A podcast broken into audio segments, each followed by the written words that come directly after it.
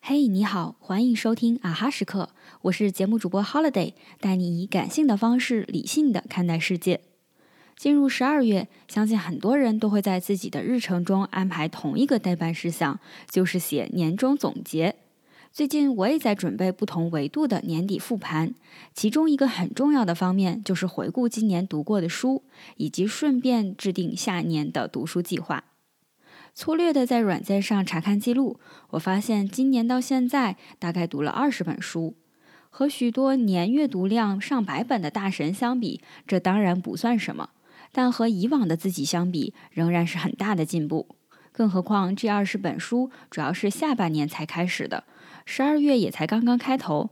如果保持住这个势头，明年的阅读量或许能够轻松翻倍了。想想还挺令人激动的。总结促进阅读的方法，一方面是找到自己真正感兴趣的领域。这一年读的书大部分都集中在人文社科和旅行文学领域。另一方面是制定可行性更高的阅读计划，读书清单其实我每年都列，有一年甚至一口气列了一百本书。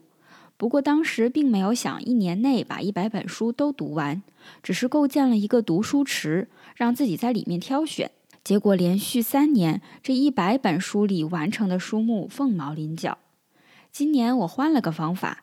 隔一段时间列一两本感兴趣的书，并且根据读完后想要输出文章的时间，设置一个相对明确的阅读时间段。每一次的任务更少，但更具体，完成度明显比以前快了很多。反思为什么一次列出一百本书，落到执行上就会变得特别差？我认为主要是因为一百本的数量太多，目标不够明确。每次空闲的时间想要阅读，还要从一百本里面再次选择，选择的过程就耗费了大量的时间和精力。相比之下，一年只列二十本，详细安排到每个月精读两本，可以减少中间做选择的过程，做到拿起来就读，读完一本进入到下一本，把时间都留给真正的阅读。我们做其他计划安排的时候，也可以参照这个方法。相比一次性列出所有想做的事，不如先列出必须要做的事。To Do List 上面的内容少了，可实际完成的量可能会让人感到惊喜呢。